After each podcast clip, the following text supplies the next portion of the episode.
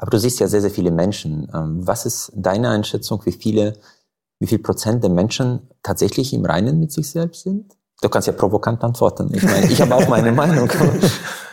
Ja, was, was heißt im Reinen mit sich? Also die Frage ist, in welchen Lebensbereichen, ähm, also wirklich in allen Lebensbereichen. Ja, wenn ja gut, das, das ist so, ja fast so, ausgeschlossen. Das aber ist jetzt fast ausgeschlossen, ja. In einigen relevanten. Weiß nicht, vielleicht. Minderheit, Mehrheit? Ja, Minderheit, ganz okay, klar Minderheit. Das, das reicht ja, ja aus. Ja, ganz klar Minderheit, ja.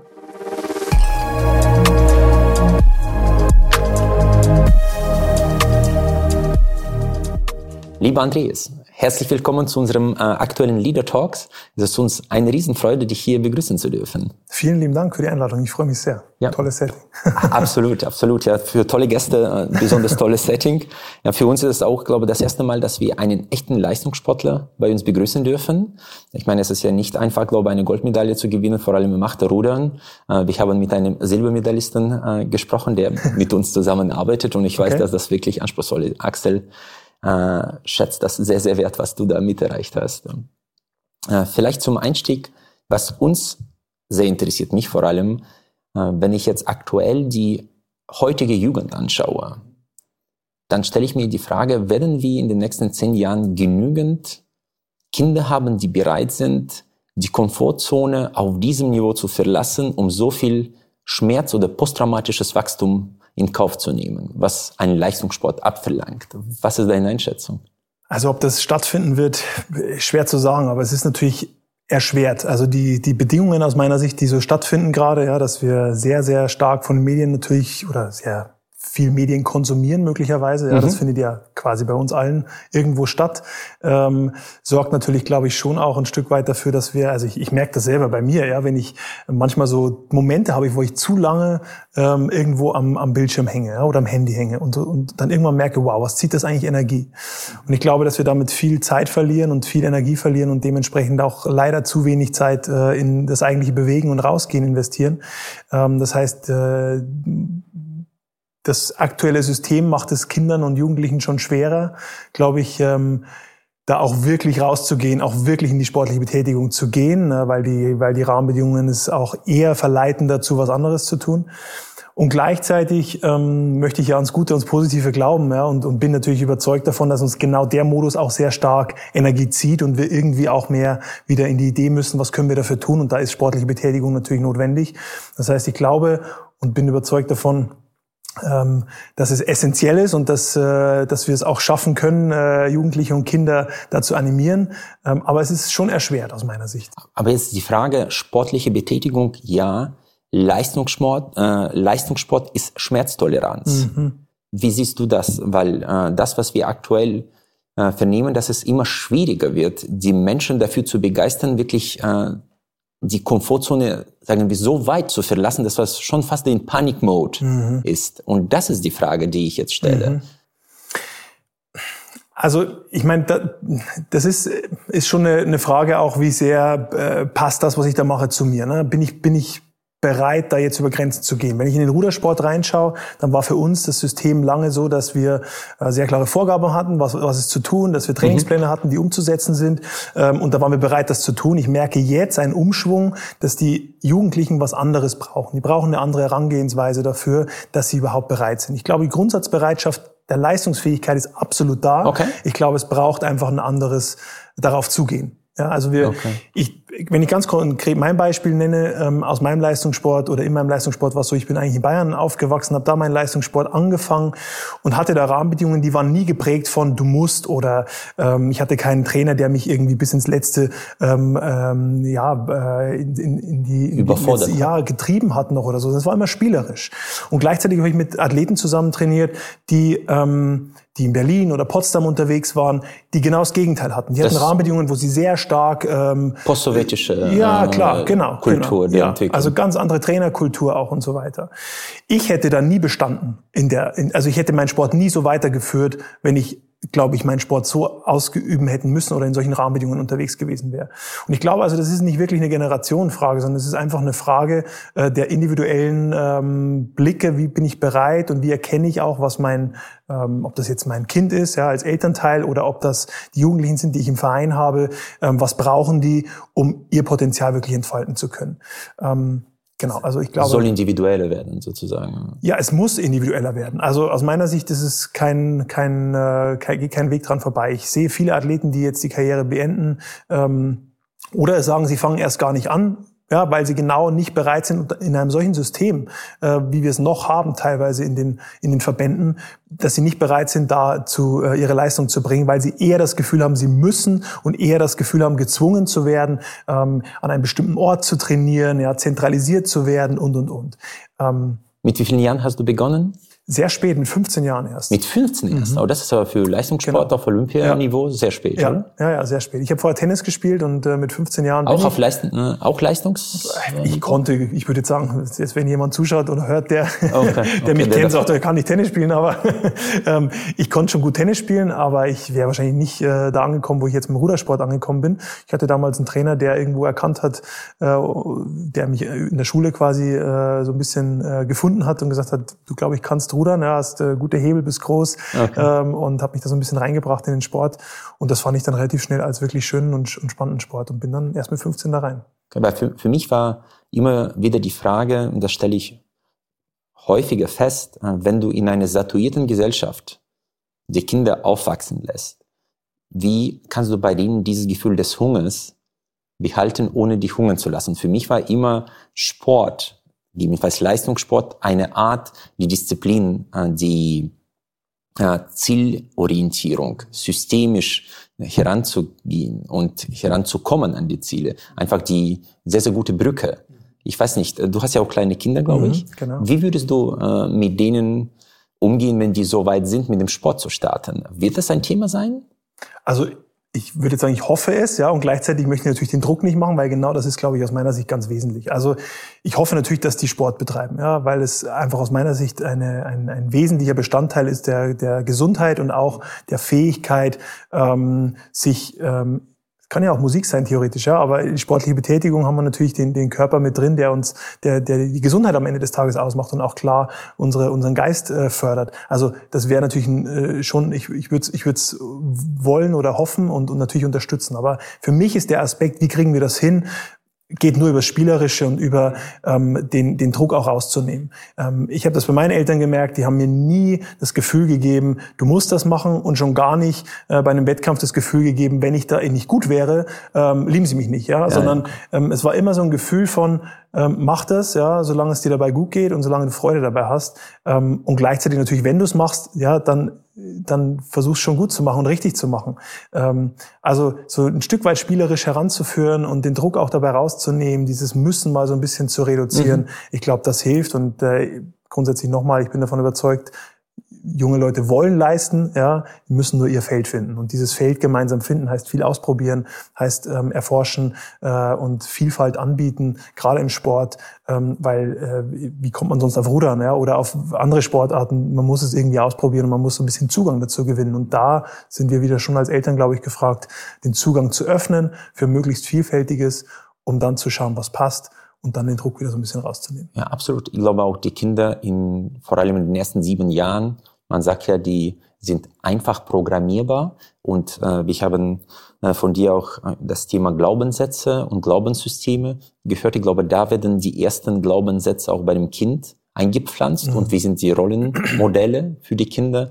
Ich glaube, es geht nicht äh, um den Druck, es geht um den cleveren Rahmen, den man setzt, um die Kinder heranzuführen. Mhm. Und das darf nicht über den Druck kommen, sondern über Begehrlichkeit der Sportart. Ja. Was ich nur häufig erlebe, auch in unserem Umfeld, dass die Kinder so sechs, sieben Monate eine Sportart machen und dann sagen, jetzt möchte ich was anderes ausprobieren. Mhm. Das Problem ist natürlich, dass man da die Komfortzone verlassen muss und dann wird's mhm. anstrengend. Mhm. Und viele wollen nicht anstrengend äh, mhm. unterwegs sein. Ja. Ja, das ist die Frage. Ne? Ist das wirklich so? Oder also das, ich bin ganz, ganz bei dir zu sagen, von dem einen zum nächsten zu hüpfen, nur weil es dann anstrengend wird, das kann nicht die Lösung sein. Ja. Ähm, aber mal reinzuspüren, Liegt es jetzt wirklich daran oder liegt es daran, dass das die jeweilige nicht Sportart passt. zum Beispiel einfach nicht stimmig ist, nicht genau. passt? Und das ist gar nicht so leicht, das zu erkennen. Ja?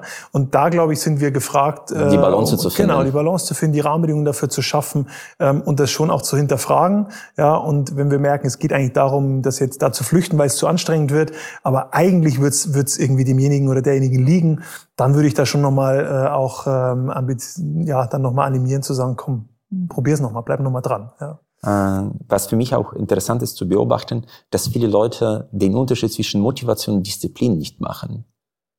Und das ist halt das größte Problem, dass äh, die meisten eigentlich sehr motiviert sind für mhm. die ersten, äh, sagen wir, sechs, sieben Tage. Das ist äh, Neujahresvorsätze, mhm. aber dann nicht genug Disziplin aufbringen, um tatsächlich ein System aufzubauen, um Ziel zu erreichen.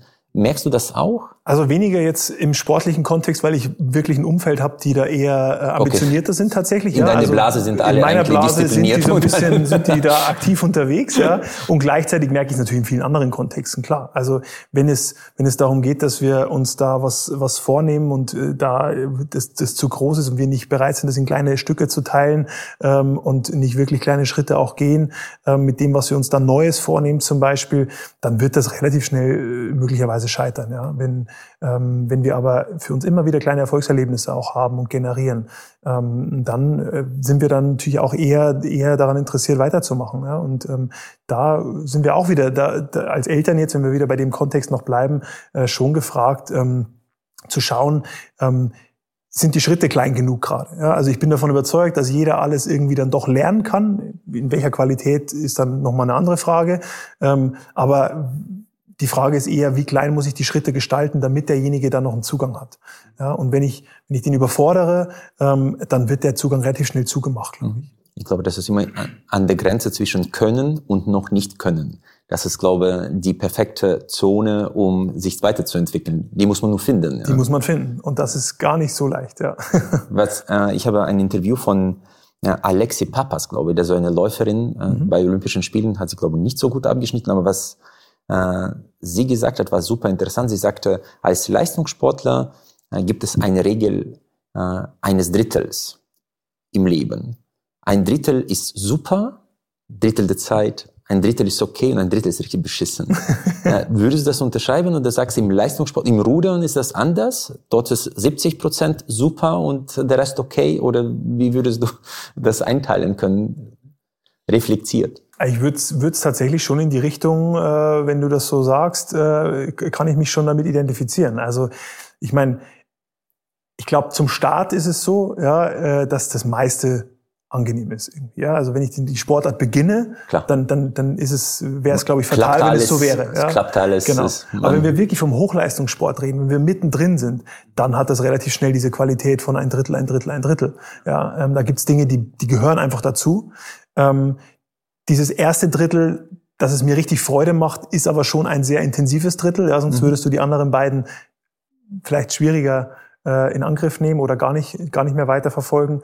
Ähm, und dann gibt's eben Dinge, die liebst du einfach überhaupt nicht. Im Gegenteil, ja. Ähm, die sind einfach irgendwie so eine, ja, schon eine gewisse Hassliebe dann auch. Ja, ja. Ähm, und äh, diese, diese Mischung, die hast du ja, also mit Sicherheit. Und das wird vielleicht auch schwanken, ja, aber äh, Fakt ist, dass es viele Teile davon gibt, die keine Freude, keinen Spaß machen, die aber Anteil davon sind, die dazugehören, um den Teil, der dir wirklich Freude macht, auch wirklich äh, umsetzen zu können und natürlich immer verbunden auch mit einem gewissen Anliegen. Ja, ich möchte da was schaffen. Also ähm, ich möchte schon irgendwie, also Olympia war für mich jetzt ein Anliegen und das war für mich ein, ein Antrieb ähm, und dafür habe ich viel investiert. Ähm, war aber nicht so, dass ich jeden Tag aufgewacht hab, bin und gesagt habe, okay, heute habe ich keine Lust, weil es draußen regnet und jetzt denke ich wieder an Olympia und jetzt ist es wieder da, sondern mhm. es war irgendwann auch durch diese Routine, durch dieses tägliche Tun auch eher das Gefühl von, ich hätte jetzt ein schlechtes Gewissen, wenn ich nicht rausgehe. Ja, und das ist dann auch, glaube ich, ein wichtiger Bestandteil, dass wir so viel Gewohnheit darin haben und so viel Routine darin haben, dass es irgendwann schon eher dazu führt, dass wenn du es nicht machst, dass ein schlechtes Gewissen kommt. Und mhm. dann hast du, glaube ich, eine gute äh, ähm, Möglichkeit, das auch wirklich konstant zu tun. Wenn ich jetzt aus der Perspektive eines Leistungssportlers das, äh, das Thema betrachte. Jeder will eine Goldmedaille gewinnen. Das heißt, die Ziele sind identisch. Und einige schaffen es, einige schaffen es nicht. Was sind die Erfolgsfaktoren aus deiner Perspektive? Wie du sagst, ne, die Ziele sind meist identisch, gerade wenn du wirklich dann in dem, in dem Feld unterwegs bist, wo du dann im olympischen Finale stehst. Ähm, unterschiedlich natürlich. Also wenn wir jetzt vom Teamkontext sprechen, kommen noch mal viel mehr Faktoren vielleicht mhm. dazu, als wenn ich jetzt als Individuum irgendwo starte. Dann hast du natürlich auch ein Team im Hintergrund, ähm, aber dann musst du akut in diesem Rennen natürlich nicht so viel andere äh, Menschen noch mit beachten. Ähm, also es muss es geht natürlich viel mit der Vorbereitung los. Ja? Mhm. Wenn ich jetzt auf unser Olympiafinale schaue, dann war das nicht das perfekte Rennen. Im Gegenteil. Ja, es war auch nicht der perfekte Tag. Da ist viel nicht optimal gelaufen. Aber wir haben eben vorher so klar und waren so gut vorbereitet darauf, auf viele Eventualitäten, dass wir relativ schnell wieder in die innere Ruhe gekommen sind. Was wir auch hatten, ist eine tiefe Beziehungsqualität. Ja? Wir hatten wirklich die Fähigkeit, ähm, relativ schnell wieder zusammenzukommen, als Mannschaft zu spüren, da läuft es gerade nicht richtig gut, aber wir rücken als Mannschaft wieder zusammen, weil wir vorher gemeinsam viel erlebt haben, viel durchgemacht haben. Also äh, als, als Team wirklich auch Erlebnisse, gemeinsame ähm, Erlebnisse durchzumachen, kann sehr, sehr stark helfen für Situationen, wenn es dann kritisch wird. Ähm, und dann kommen natürlich viele weitere Faktoren noch, ja, wie mit welcher Grundhaltung gehe ich in so ein Rennen rein. Also wenn ich vom Olympiafinale bin, dann habe ich natürlich auch ein Stück weit Angst und Zweifel manchmal, ja, und ähm, frage mich natürlich schon kurzfristig mal, was passiert jetzt, wenn ich hier einen Fehler mache in diesem Boot. Ähm, dann bin ich verantwortlich dafür, dass wir als gesamtes Boot hier versagen. Ja, solche Gedanken tauchen auf. Und was dann passiert ist, dass mein ganzes System im Chaos ist, ja, und das dann wieder zu stabilisieren. Also erstmal zu merken, mein, mein, meine ganze Biologie ist gerade außer Kontrolle, ja. das wieder zu stabilisieren über verschiedene Methoden, über die Atmung, über was auch immer. Ähm, eine Stabilität zu gewinnen und dann mal zu, zu, zu reinzuspüren, ähm, welche Überzeugungen hast du da gerade und wie sinnvoll sind die. Also da anzusetzen, sich sehr gut zu kennen, reflektieren zu können, ähm, ist für mich essentiell. Also diese Reflexionsfähigkeit ähm, äh, in, in der gesamten Vorbereitung, aber dann auch ähm, während des Rennens ist ein ganz wesentlicher Punkt. Andreas, das ist ein, glaube ich, wichtiger Punkt auch in unserem Job vor einer wichtigen Präsentation, vor einem Auftritt, ja, von etwas, was wirklich Bedeutung hat da kommen diese Gedanken. Mhm. Was ist wenn? Ja, und du hast jetzt Atmung erwähnt, Reflexion, aber was sind so ein paar Rezepte vielleicht, mit denen man arbeitet, um Cortisol runterzubringen, um den, um diese Quatschis, ja, im Kopf äh, wegzudenken äh, kann man, man denkt ja immer. Mhm. Das heißt, und leider sind das meistens nicht immer positive Gedanken vor so einem, man geht ja selten euphorisiert. Danach ja, aber nicht davor. Was sind die äh, erprobte Rezepte, die wirklich funktionieren? Also ist immer schwer, was passt zu wem. Aber es gibt natürlich schon, wenn wir hinter die Struktur mal schauen, was passiert, wenn jemand im mhm. Druck, im Stress ist und eben, so wie ich es beschrieben habe, das System eigentlich gerade außer Kontrolle ist. Was dann passiert ist, dass wir eigentlich mit uns selbst in dem Moment die Augenhöhe verlieren. Ja, das heißt, wir ähm, stellen uns entweder unter uns selbst oder die Situation und sagen, oh Gott, das wird gleich eine Katastrophe werden. Ja, wir katastrophisieren, ähm, mhm. ähm, sind so ein Stück weit in der kleinen Haltung und schauen so auf uns nach oben. Ähm, oder wir stellen uns über die Situation und sagen, ja, ey, das kriegen wir locker hin, ja, und machen mhm. uns irgendwie so zum Überhelden vor diesem Rennen. Ähm, beides kann passieren, je nach Typ äh, tendiert man vielleicht zu dem einen oder zum anderen, vielleicht ist es auch eine Mischung, meistens ist es eine Mischung aus verschiedenen Dingen, ja, und du hast Euphorisieren oder Euphorie angesprochen, das ist fatal, finde ich, wenn man euphorisch da reingeht, weil euphorisch heißt auch, dass du so ein bisschen die Gefahr gar nicht mehr erkennst, Übermotiv, ja, übermotiviert bist. Äh, und all das sind so, so ähm, ähm, Modi, die uns ähm, es, die es nicht erlauben, dass wir wirklich wirksam sind und wirklich in die Kraft reinkommen. Und da hat mir persönlich immer geholfen, zu merken erstmal, dass es gerade so ist. Ja? Also du hast ja gesagt, diese Stimmen und so weiter. Also überhaupt erstmal zu merken, was da gerade passiert, dass es eben nicht hilfreich ist, was da gerade abläuft. Ähm, und da, da, da greife ich jetzt so ein bisschen zur Transaktionsanalyse, ja, mhm. die ja diese, diese, dieses Kind-Ich und dieses Eltern-Ich ja beschreibt, ja, wo wir sagen, im Kind-Ich sind wir so ein bisschen hilflos, ja, ähm, wenn man es mal ganz einfach unterbricht, und im Eltern-Ich sind wir so ein bisschen über dem Ganzen stehend. Mhm. Ähm, und da auf eine Erwachsenenposition zu kommen, also mal wirklich zu sagen, mal wirklich so aus den, Ohnmacht heraus, ja? Ja, also aus der Ohnmacht heraus mal zu bemerken, ich bin in der Ohnmacht und dann zu sagen, okay, wenn ich in der Ohnmacht bin, passiert natürlich jetzt gerade nicht viel Hilfreiches. Aber was wäre denn, wenn ich die Situation, dieses Olympiafinale, diesen Vortrag, diese Präsentation, was wäre denn, wenn ich das mal aus der Erwachsenenhaltung heraus betrachte, aus der erwachsenen Person heraus, die ich ja, die ich ja bin, ja, mhm. ähm, und, und zwar aus der wirksamen und, und, und ausbalancierten erwachsenen Person heraus. Was wäre, wenn ich die Situation daraus betrachte? Und was dann passiert ist, dass ich feststelle, okay, ist immer noch schwierig, ja, und immer noch eine Herausforderung, was da gleich kommt, aber ich komme irgendwie in so, ein, in, so eine, in so eine wirksame Haltung plötzlich rein und, und schaue dem Ganzen auf Augenhöhe und, und äh, begegne dem Ganzen auf Augenhöhe. Hab also, verändere also die Beziehung zu dieser Situation. Ähm, und wenn ich dann noch äh, eine Portion Neugier da reinpacke und ein bisschen Freude an der Erfahrung reinpacke und auch Vertrauen im Sinne von, ich traue mir zu, dass egal was passiert, ich einen Umgang damit finde, dann ist das für mich die Basis, wo ich immer wieder in eine Stabilität komme. Also ich merke, ich bin raus aus meiner Stabilität, ich gehe auf die Erwachsenenposition, äh, auf die selbstwirksame und ausbalancierte Erwachsenenposition, betrachte das Ganze mal aus dieser Haltung heraus und pack dann noch eine gewisse Neugier, Freude an der Erfahrung und, und Vertrauen dazu. Und ich denke komplett anders und bin viel stabiler in meiner in meinem Auftreten in dem Moment. Du hast jetzt äh, den Begriff Selbstvertrauen, Selbstwert erwähnt. Ich meine, das korreliert ja positiv mit der Stabilität, mit der ich an die Sachen herankomme und herangehe. Gibt es aus deiner Perspektive irgendwelche Methoden, Selbstvertrauen zu trainieren? Also ich meine, was was natürlich hilft, sind immer kleine Erfolge zu haben, worauf ich mich zurückrufen, äh, zurückberufen kann. Ja? Also wenn ich, ähm, wenn ich merke, ich bin gerade im, eher im Misstrauen der, der Situation, ähm, dann, dann schaue ich schon auf, ziehe ich schon Ressourcen raus. Dann versuche ich schon zu prüfen, wann hast du schon mal eine ähnliche Situation bestanden ja? Mhm. oder gestaltet und wie hast du es da gemacht, auf welche Ressourcen mhm. hast du da zurückgegriffen. Das heißt, das wäre jetzt so auf der, auf der einfacheren äh, Ebene so ein, so ein Mittel, einfach mal wirklich in die Vergangenheit zu schauen, Ressourcen rauszuziehen. Das andere ist natürlich, dass ähm, wenn, wenn ich kein Selbstvertrauen habe, dann bin ich wieder, und das ist für mich so ein Dauermoment, äh, weil ich glaube, es gibt nichts anderes, worum es im Kern geht.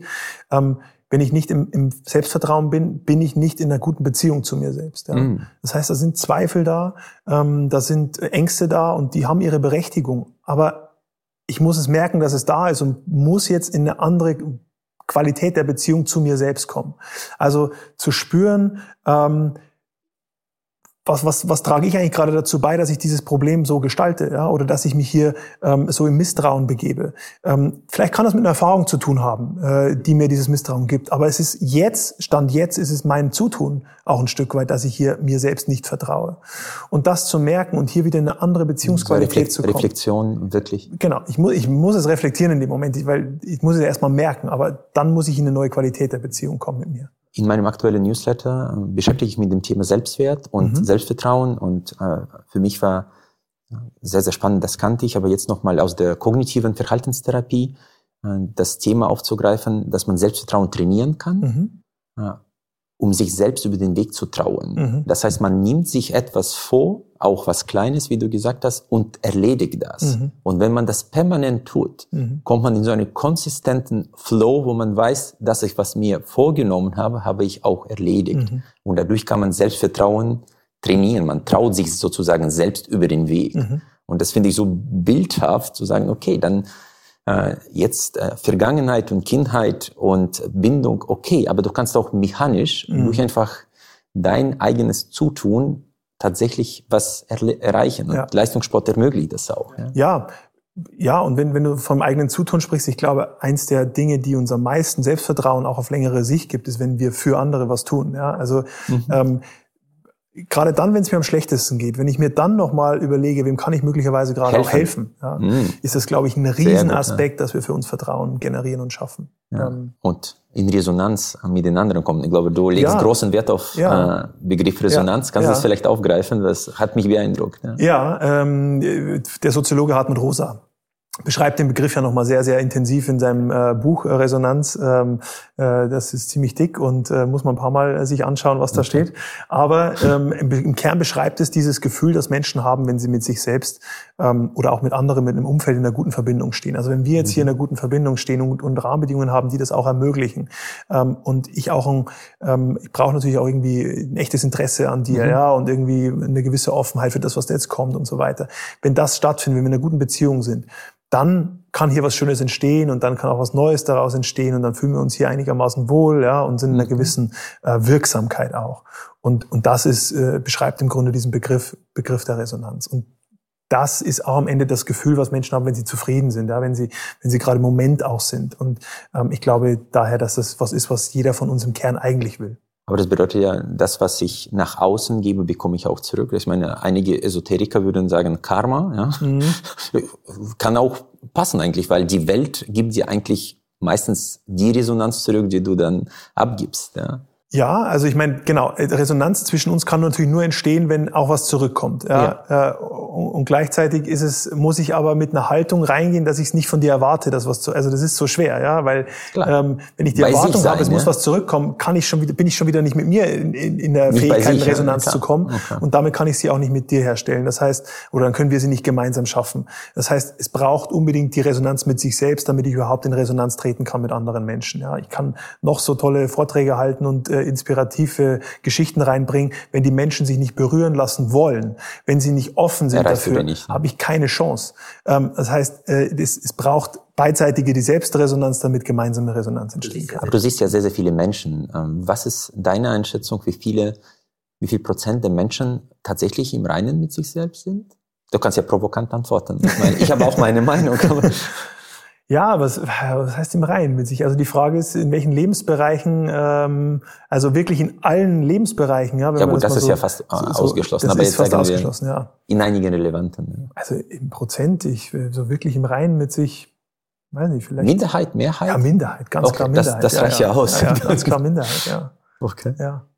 Und äh, weißt du, woran das liegt? Ja, also ich meine, einerseits die äußeren Faktoren machen es machen schwer, ja, mhm. ähm, äh, in, in eine wirkliche ähm, äh, ja, in, in das Reine zu kommen, sag ich mal. Mhm. Ähm, aber es liegt ein Stück weit eben, ja, es liegt im Kern immer wiederum an, an, der, an der eigenen Prägung. Ja? Also wie, wie wenn ich, wenn ich mit mir selbst.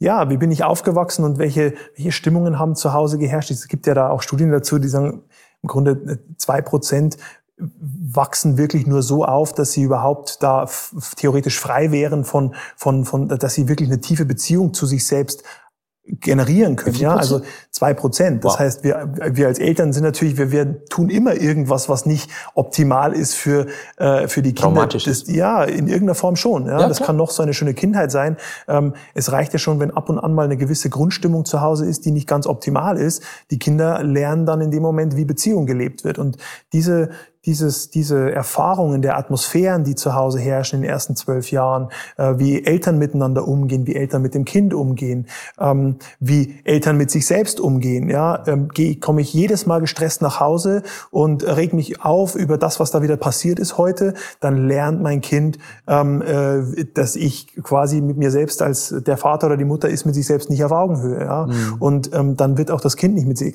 mit sich selbst auf Augenhöhe sein und in einer guten Beziehungsqualität. Und daher kommt es. Und deshalb glaube ich, geht es gar nicht darum, da jetzt äh, ähm, genau irgendwie zu sagen, okay, das, äh, die wenigsten sind da irgendwie, sondern es geht eher darum, wirklich zu schauen, wie viele Menschen schaffen es wirklich regelmäßig jetzt mal einen Zugang zu sich zu gewinnen. Also eher zu, zu animieren äh, im Sinne von wieder Selbstreflexion, ja, schau auf dich, ähm, hinterfrag mal Dinge, äh, bau Beziehung zu dir auf, weil es zahlt sich am Ende aus am Ende wieder. Ja, die Beziehungsqualität sorgt für Krankheiten, ähm, sorgt für für viele.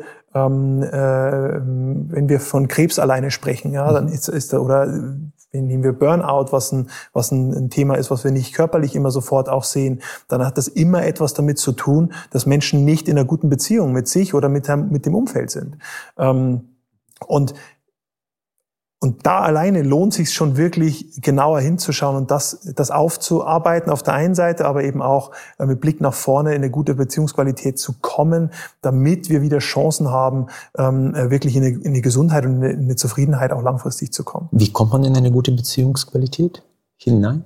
Ist ja schon anspruchsvoll. Oder? Ist sehr anspruchsvoll. Also die Basis dafür, ich erlebe das in vielen Einzelcoachings, ist häufig, dass das eigene Interesse an sich selbst schon gar nicht gegeben ist. Also sich wirklich für sich zu interessieren, ja, okay. ähm, kann häufig schon ähm, ein, ein, ein, ein Hindernis darstellen. Ja, dass, dass Menschen eigentlich gelernt haben, in der Kindheit zum Beispiel auch wieder, du bist es nicht wert, ähm, dass das sich oder es interessiert sich vielleicht nicht das Elternteil nicht in der Form für dich, wie du es wie du es bräuchtest, ja und damit lernst du für dich selbst, du bist es nicht wert, dich äh, dass dass sich für dich interessiert wird und damit bist du schon wieder gar nicht fähig, dich für dich selbst zu interessieren im Erwachsenenalter. Ähm, das heißt, worum es gehen muss, ist ein echtes Interesse zu sich selbst aufzubauen, ähm, eine, eine Empathie auch mit sich selbst zu haben, mal reinzuhören, wie geht's mir wirklich, einen Zugang zu den Emotionen, zu den Gefühlen zu gewinnen, ähm, diese diese diese Basis zu schaffen. Ähm, dafür müssen wir aber ein Stück weit auch mal prüfen, ähm, was, was schafft eigentlich bei uns im Umfeld gerade ähm, äh, Umfeld oder, oder Rahmenbedingungen, die uns eigentlich hindern, Zugang zu uns selbst zu gewinnen. Ja? Ähm, es gibt viele Störfaktoren, die wir da, äh, die wir uns selber zutun, quasi, dass wir gar nicht erst in die Verbindung treten können. Okay. Hast du dich schon immer für diese, sagen wir, psychologische Perspektive interessiert? Wie kamst du dazu, jetzt systemischer Coach zu werden? Erstens, warum systemisch? Warum Coach? Ähm, also im Kern war es irgendwie schon immer in mir. Eine meiner großen Stärken ist, dass ich Verbindungen aufbauen kann zu mir, zu anderen Menschen, dass ich schon sehr viel wahrnehme, auch eine gewisse äh, Sensitivität habe und glaube, viel äh, Emotionen auch von anderen Menschen wahrnehmen zu können.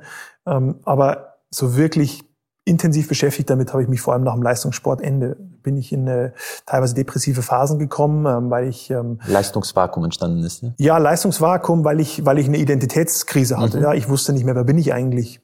Abseits dieser Athleten- oder Studentenrolle, die ich dann hatte, mit denen, mit denen ich mich sehr stark identifiziert habe. Und diese Entfremdungsmomente, die es dann immer wieder waren, mhm. die haben mich irgendwann dazu gezwungen, ja, dass ich mich mit mir selbst nochmal beschäftige und schaue, wer bin ich eigentlich äh, im Kern, was macht mich aus, was ist mir wichtig, wofür stehe ich, ähm, wo möchte ich grundsätzlich längerfristig hin. Ähm, und dieses mit mir auseinandersetzen hat mir sehr, sehr viel nochmal gezeigt, ähm, dass das äh, eigentlich die Basis von, von, von gelingendem Leben ist, ja, dass wir in eine, in eine Beziehung, Begegnung mit uns selbst gehen können. Wenn das nicht stattfindet, können wir nicht in die Wirksamkeit kommen und können wir unser Leben nicht gelingend gestalten. Und warum systemisch? Systemisch. Ich habe dann, äh, nachdem ich mich eben dann auch begleiten habe lassen äh, nach meinem Karriereende, ähm, bin ich dann irgendwie immer mehr in diesen Bereich gekommen, dass ich verstanden habe, äh, dass ich gerne mit Menschen arbeite. Dann habe ich zuerst überlegt, Mensch, soll ich nochmal irgendwie ein weiteres Studium draufsatteln? Und dann irgendwann dachte ich, nee, nee, das würdest du ja nur wieder tun, um irgendein Zertifikat zu haben. Es braucht irgendwas, was wirklich direkt in die Praxis geht. Und dann bin ich überhaupt erst so wirklich auf die systemische, ähm, äh, auf systemische Coaching gestoßen. Ähm, und als ich mich längerfristig damit beschäftigt habe, ist mir klar geworden, okay, also äh, rückblickend auf den Sport oder auf alle anderen Lebensbereiche, ja, wir sind alle in verschiedenen Systemen eingebunden. Wir selbst sind ein System. Natürlich ist das alles abhängig voneinander. Natürlich sind wir hier stark in Wechselwirkungen, in Dynamiken. Und wenn ich mich mit Menschen beschäftigen will, wenn ich mich mit Beziehungsqualität beschäftigen will, dann muss ich mich eigentlich mit dem Systemischen auseinandersetzen, denn das ist Teil von uns allen. Ja, wenn wir zwei jetzt hier äh, oder wenn einer von uns jetzt gerade einen Anruf bekommt, der negativ ist und wir da ans Telefon gehen, dann verändert das etwas mit mir und dann verändert das etwas mit dir und schon verändert das etwas mit unserem Gespräch. Also es kann etwas im Außen mit einem äußeren äußeren System mit mir sofort natürlich interagieren und das hat wiederum sofort Auswirkungen auf unser System hier und das hat wieder Auswirkungen auf die Zuhörer. Also okay, schon sind wir hier das, eine ständige als Wechselwirkung. Ganze zu verstehen genau. und zu betrachten, alle Elemente des Systems, genau. ja, nicht nur Person per se sozusagen. Richtig, ja. Äh, und was empfiehlst du deinen ähm, jetzt Klienten oder wie nennt man das, mit dem du arbeitest? Klienten? Klienten und Coaches, Coaches genau, je nachdem, genau. Äh, wenn sie unter hoher Unsicherheit agieren sollen. Ja, ich meine, ich glaube, wir haben aktuell die unsicherste Zeit glaube, der letzten 70, 80 Jahre. Ja, was, was sagst du denen? Was ist der nächste Schritt? Ja, ich gehe eben davon weg, äh, zu sagen, das ist der nächste Schritt, weil genau das halt nur bedingt möglich ist. Ne? Also ähm, da sind wir wieder im Systemischen. Ähm, mhm. Wenn wir wenn wir uns als Individuum nehmen, dann sind wir ein komplexes System und ein komplexes System hat genau diese Wechselwirkungen, diese Dynamiken, die wir gerade besprochen haben. Und ähm, da können wir nicht sagen, ich gebe dir jetzt die zwei Ratschläge und dann geht das wieder, sondern wir müssen erstmal einen Zugang zu uns bekommen und wieder eine Verbindung zu uns aufbauen, eine Stabilität aufbauen. Ja, je mehr ich mit mir regelmäßig in Verbindung bin, ähm, nehmen wir Meditation oder nehmen wir einfach, äh, muss ja nicht die Meditation sein. Es reicht ja, wenn wir äh, regelmäßig für uns mal innehalten, ja, kurze Momente. Je mehr wir hier immer wieder in die Verbindung mit uns selbst kommen, desto stabiler werden wir auch mit Unsicherheiten umgehen können. Wenn eine Unsicherheit kommt und ich habe überhaupt keinen Zugang zu mir selbst, werde ich sofort aus dem Automatismus heraus reagieren. Ja, mein Unterbewusstes und die unwillkürlichen Prozesse, die dauerhaft in Bewegung sind, die reagieren sofort. Ähm, und diese Muster, die da hochkommen, sind meist nicht so sinnvoll mit dem, was da im Außen gerade passiert. Ähm, und nachdem sich das sehr, sehr dynamisch und, und, und schnell verändert, was da im Außen gerade passiert, ähm, sollten wir unsere Fähigkeit der Reflexion und auch des Zugangs quasi nutzen, dass wir unser, unser somatisches System, also all das, was, was körperlich und auch emotional passiert, ähm, und, unser, und unser kognitives System wieder in eine gute Kommunikation bringen. Die beiden sind in Stresssituationen, ja. die arbeiten quasi gegeneinander. Genau. Ja? Der eine sagt, ich will das, und der andere sagt, ich will das.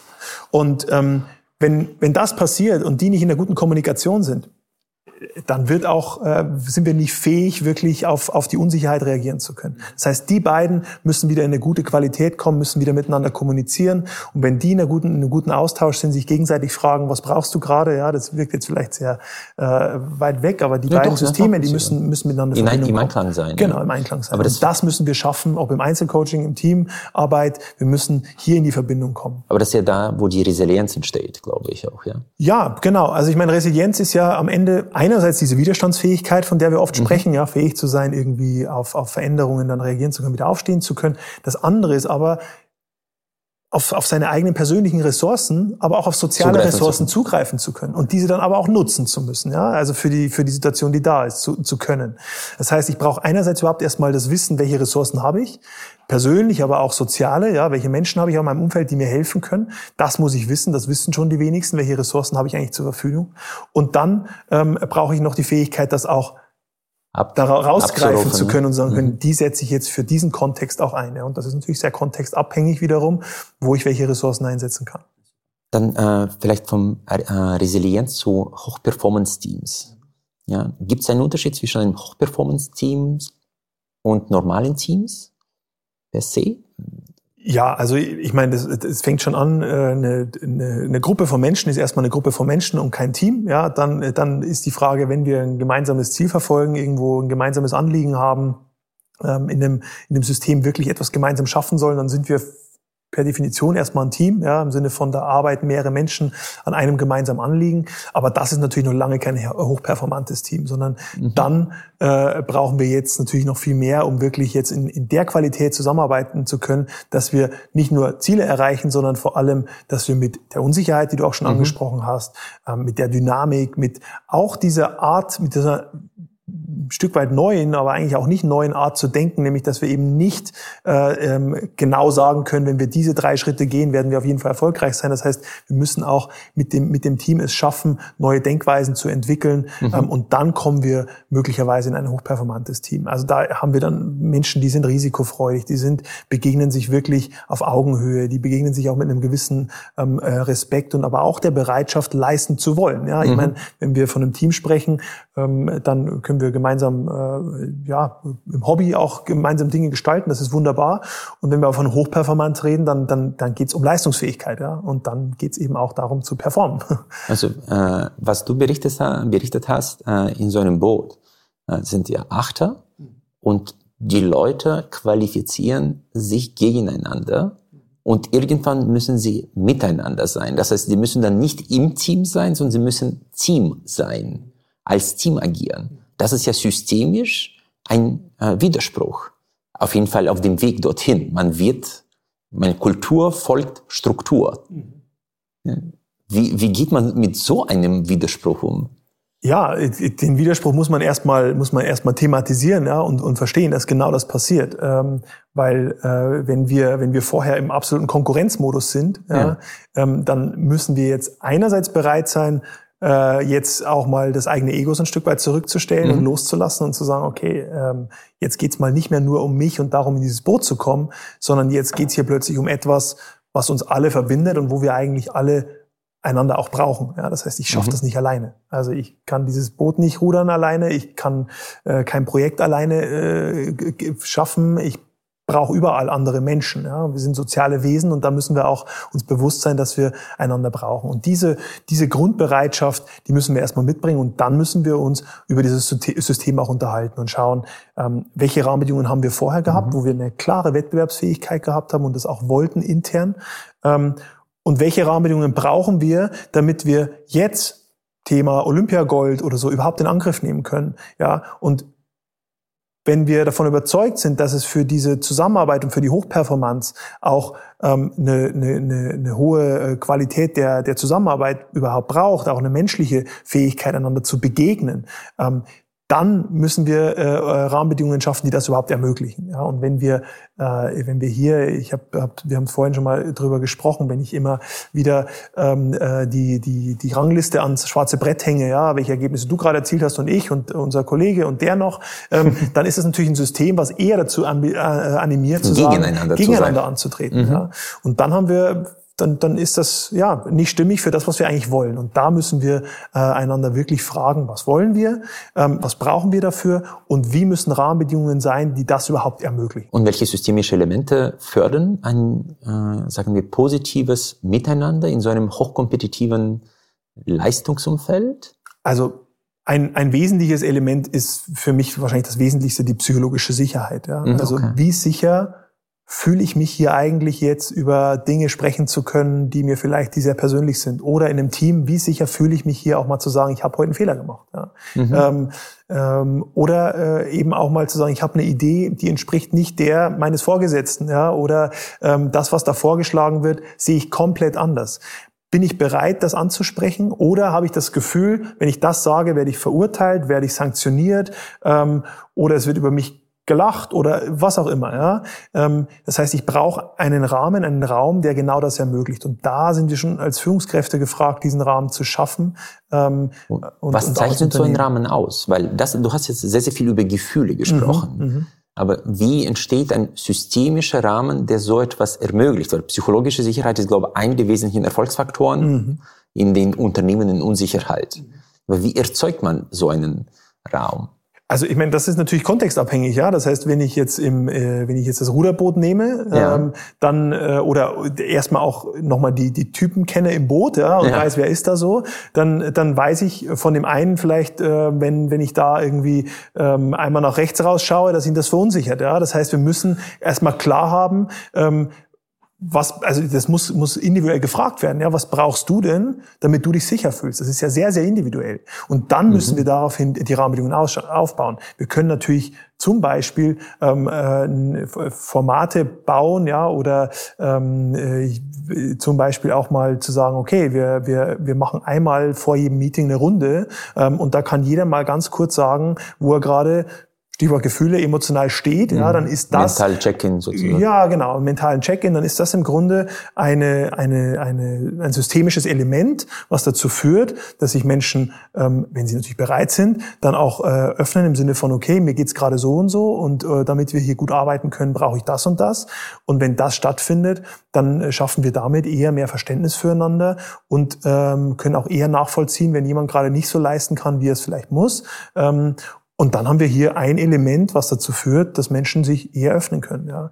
Ähm, was wir aber auch, auch brauchen, ist, dass wir jedes System braucht natürlich auch in irgendeiner Form eine Grenze ja, und braucht irgendwie ähm, Grenzen, die wir gemeinsam definieren. Und auch das ist natürlich wieder sehr kontextabhängig, ob ich mich jetzt im, im Business befinde oder im Sport ähm, und auch dann ähm, in, in, in, welchem, in welcher Branche oder weil die Branche jetzt nicht relevant ist, aber eher welche, welche Menschen sind da quasi gerade im Team. Ähm, das müssen wir gemeinsam erarbeiten. Ähm, das können wir nicht über alle drüberlegen und sagen, jedem hilft genau dieses Element, ähm, damit sich die psychologische Sicherheit einstellt du bist ja in sehr vielen Unternehmen unterwegs. Mhm. Kannst du es spüren, ob da psychologische Sicherheit herrscht oder nicht? Wie die Menschen miteinander umgehen? Ich meine, mit deiner Erfahrung, so ein Raum voller Menschen, da spürt man ja die Resonanz und äh, die Atmosphäre. Kannst mhm. du das merken? Ja, das merkst du sofort. Ähm, okay. Also ich merke es sofort. Ähm, einerseits jetzt erstmal mir gegenüber. Ja, ich spüre schon, ob jemand jetzt mir vertraut und ob da jetzt schon Offen Zugang ist, ob da Offenheit ist, mhm. ob da jemand total anti ist. Ich meine, ich habe selten Formate eigentlich gar nicht, wo jemand gezwungen wird, da reinzugehen, ja, sondern idealerweise, das ist mir vorher wichtig, dass äh, das auf Freiwilligkeiten in irgendeiner Form basiert, ja. Ähm, aber trotzdem gibt es natürlich Momente, wo sich Menschen vielleicht verpflichtet fühlen, dann da reinzugehen, mhm. Weil eben genau keine psychologische Sicherheit im Unternehmen da ist, dass die nämlich ähm, das Gefühl haben, wenn ich dann nicht reingehe, ja, dann bin ich hier irgendwie, dann blockiere ich hier irgendwas oder so und dann gibt es Sanktionen. Ähm, und dann haben wir im Unternehmen keine psychologische Sicherheit. Also ich spüre, einmal ist der Raum gerade sicher und ist da jemand bereit, sich jetzt auch mit mir in diesen, diesen Tag, auf diesen Tag oder zwei Tage einzulassen. Und dann merke ich natürlich schon, wenn ich mit den Menschen spreche, ob im Unternehmen äh, oder mit bestimmten Führungspersonen eine psychologische Sicherheit gegeben ist oder nicht. Das spürst du sofort. Und äh, wenn du so etwas spürst und sagst, okay, ich begleite das Unternehmen tatsächlich auf dem Wege, äh, wie lange benötigt es in einem Unternehmen, diese psychologische Sicherheit äh, herzustellen? Ich kann mir gut vorstellen, dass es lange dauert. Das kann sehr lange dauern. Ähm, das es ist auch wieder sehr schwer, so pauschal zu sagen, ja, weil dann wäre es wieder eher so kompliziert gedacht im Sinne von, wir denken linear und haben genau klar, das dauert drei Monate und dann sind wir hier alle psychologisch sicher. Ähm, selbst also wenn, komplexe Angelegenheit, ja, nicht es ist eine komplexe Angelegenheit und es ist einfach sehr individuell und vor allem finden wir relativ schnell auch wieder einen Rückschlag ja, bei solchen Momenten. Ähm, wenn ich jetzt zum Beispiel eine Mediation durchführe, ja, mhm. ähm, dann äh, und, und mit Führungskräften, die sich dann wieder irgendwann auch wirklich begegnen und wo wir wirklich eine hohe Beziehungsqualität wieder generieren, ähm, dann kann das für eine gute Zeit sehr gut sein, ja, und für eine lange Zeit sehr gut sein. Und dann merkst du, nach zwei, drei Monaten gibt's einen Satz von einem Kollegen und schon bricht, bricht das wieder, zusammen. So, das heißt, es ist ein Prozess, wo wir wirklich längerfristig daran arbeiten müssen. Und wenn es eine Organisation ist, die vorher alles andere als psychologische Sicherheit ausgestrahlt hat, ja, dann wird das sehr, sehr lange dauern. Also es gibt Unternehmen, da wird heute noch von Vorständen geredet, die schon lange raus sind, die sind aber noch so präsent, ähm, die schwirren quasi da noch wie so ein Geist durch die Gegend und Menschen verhalten sich immer noch nach, als ob die da wären. Als, als ob der noch da wäre. Der Schatten ja. der ja. Vergangenheit sozusagen. Ja, genau. Und das muss man immer wieder thematisieren, ähm, um wirklich für sich selbst und als Team zu erkennen, warum agieren wir denn eigentlich, wie wir agieren? Welche Überzeugung liegt da dahinter? Und wenn wir dann plötzlich merken, ja, weil der ehemalige Vorstand immer noch und so im Raum ist, ja, dann müssen wir den irgendwann mal gedanklich Aber äh, rauslassen. Dann spielt vielleicht auch äh, das Prinzip der Konsistenz. Wir haben ja festgestellt, dass wir gemeinsam äh, das Prinzip sehr, sehr gerne mhm. betonen, verfolgen. Konsistenz schlägt Intensität, ja. Momentum erzeugen. Das ist, glaube ich, auch hier vielleicht ein richtiger Weg in kleineren Schritten, dafür aber sehr, sehr lange und nicht so eine hochintensive Programme über zwei Wochen und danach vergessen, sondern dran zu bleiben. Oder wie ist deine Einschätzung? Ganz genau. Also ich wiederhole mich mehrmals, wenn ich über Beziehungsqualität spreche, aber ähm, das ist am Ende äh, etwas, was wir lebenslang, woran wir lebenslang arbeiten müssen, ja, und auch an allen anderen Aspekten, über die wir reden. Das ist nichts, was wir einmal haben und dann ist ein Haken dahinter. Das wäre ein absolut lineares Denken, zu sagen, wir haben jetzt das Team endlich hochperformant aufgestellt. Ja, aber was ist denn, wenn die Person gerade privat etwas erlebt, was Negatives? Schon hat das eine Auswirkung aufs Team. Wenn das Team jetzt nicht fähig ist, darauf gut zu reagieren, ja, äh, weil sie nicht das System haben, dass es die Stabilität ausstrahlt, ist es geht's viel früher wieder in, in, ins Chaos rein als ein System, was vielleicht schon viel in diese Richtung erfahren hat. Ähm, und, ähm, und mit dieser, mit dieser enormen Dynamik, die wir grundsätzlich jetzt als, als Menschen gerade alle auf der Welt erleben, ist das natürlich auch ein ständiger, ständiger Prozess und wir müssen da immer wieder ran. Ich beschäftige mich ständig mit diesen Themen, aber ich wäre weit weg davon, wenn ich sagen würde, ähm, bei mir ist immer dauerhaft wunderbare Beziehungsqualität zu mir und zu allen anderen. Ja, das ist einfach Arbeit. Das ist, das ist Hochleistungsarbeit, an der Beziehung zu arbeiten. Ja. Wenn wir ähm, jetzt äh, von Beziehungen in Hochleistungsteams reden und äh, jetzt ich nehme einen gefährlichen Begriff, wenn man das jetzt kritisch äh, beleuchtet, Diversität. Äh, das heißt, alle Teams müssen absolut divers sein. Äh, das ist aber natürlich auch nicht schwarz und nicht weiß. Weil je diverser die Teams sind, desto größer die Reibung. Je einheitlicher sind, desto weniger kreative Reibung da ist.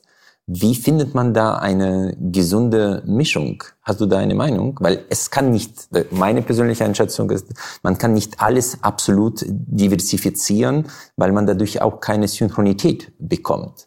Ja, ja, also bin ich ganz bei dir und ähm, wir müssen immer wieder für auch in einem, in einem, wenn wir jetzt im Unternehmenskontext bleiben, mhm. müssen wir auch da aus meiner Sicht in den jeweiligen Kontext schauen, wo ist es gerade gefragt, dass wir hier äh, nochmal viel mehr Diversität reinbringen und nochmal verschiedene ähm, ähm, Ideen auch reinbringen und wo brauchen wir gerade einfach mal eine gewisse Stabilität. Ja, also es gibt einfach Zeiten und und und ähm, äh, Themenbereiche, wo wir sagen, nein, jetzt brauchen wir gerade einfach mal eine Ruhe im, im Team, eine Ruhe im System. Und ähm, da brauchen wir jetzt gerade nicht diejenigen, die nochmal kritisch hinterfragen und nochmal irgendwie reingehen äh, und, und Dinge ähm, bezweifeln oder, oder kritisieren. Ja? Und in einem anderen Kontext hat das den Riesenwert. Ja, unbedingt, genau. Ja. ja. Da, da ist das essentiell, dass wir die Menschen immer wieder haben, die genau das äh, kritisch hinterfragen. Ja. Aber das ist ja kontextabhängig wie immer. Genau, oder? das ist genau der, der, die Abhängigkeit. Du hast ja, wie hast du Leistung definiert? Potenzial minus Störfaktoren. Also Potenzial im Sinne von, da sind meine Ressourcen drin, meine Ideen aber auch und all das, was wir eben zur Verfügung haben, um leisten zu können. Und dann aber Störfaktoren, äußere wie innere Störfaktoren. Was ist äh, aus deiner Perspektive schwerwiegende innere oder äußere Störfaktoren im Leben auf lange Sicht, nicht auf kurze? Die inneren Störfaktoren, ja, weil wir natürlich, also die äußeren sind ja ständig da. Also mhm. gerade, ne, das merken wir ja alle jetzt gerade, es ist immer mehr an äußeren Störfaktoren da, die uns verunsichern, die uns hindern eigentlich ähm, oder hindern möchten ein Stück weit ähm, oder vielleicht auch, auch uns an etwas erinnern möchten, vielleicht eher in dieser Richtung.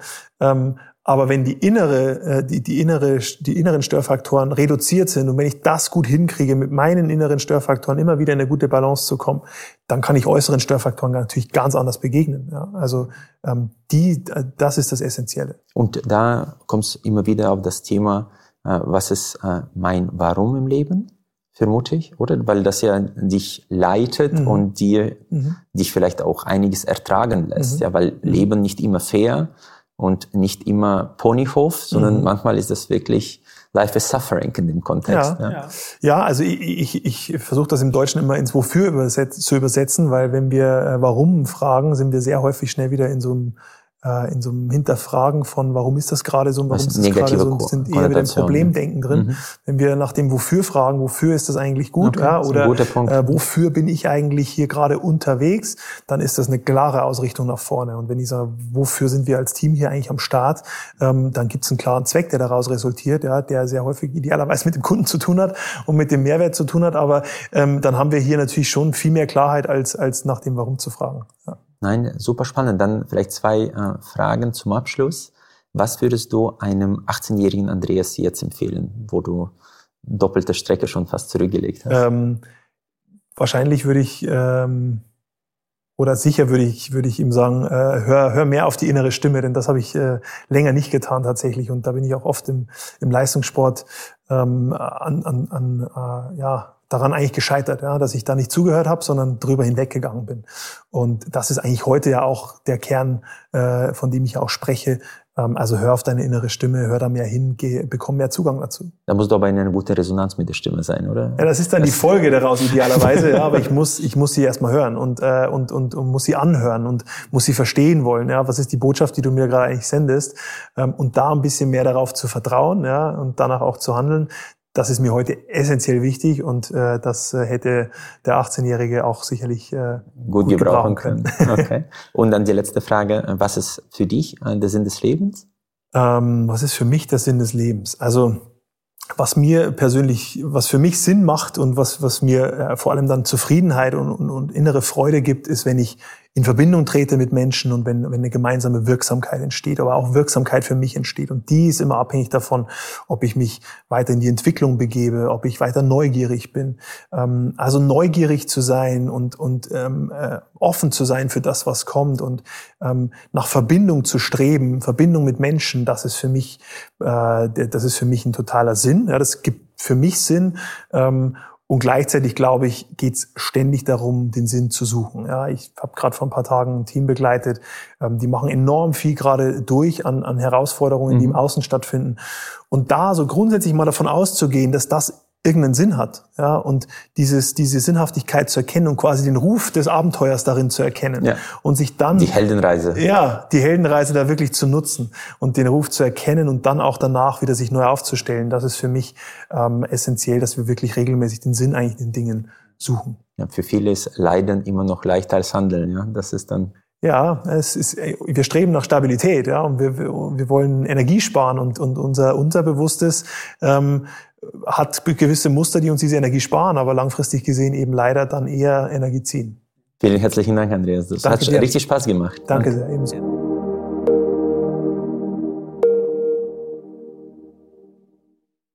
Ich freue mich sehr, dass Sie auch diese Folge bis zum Ende gehört haben.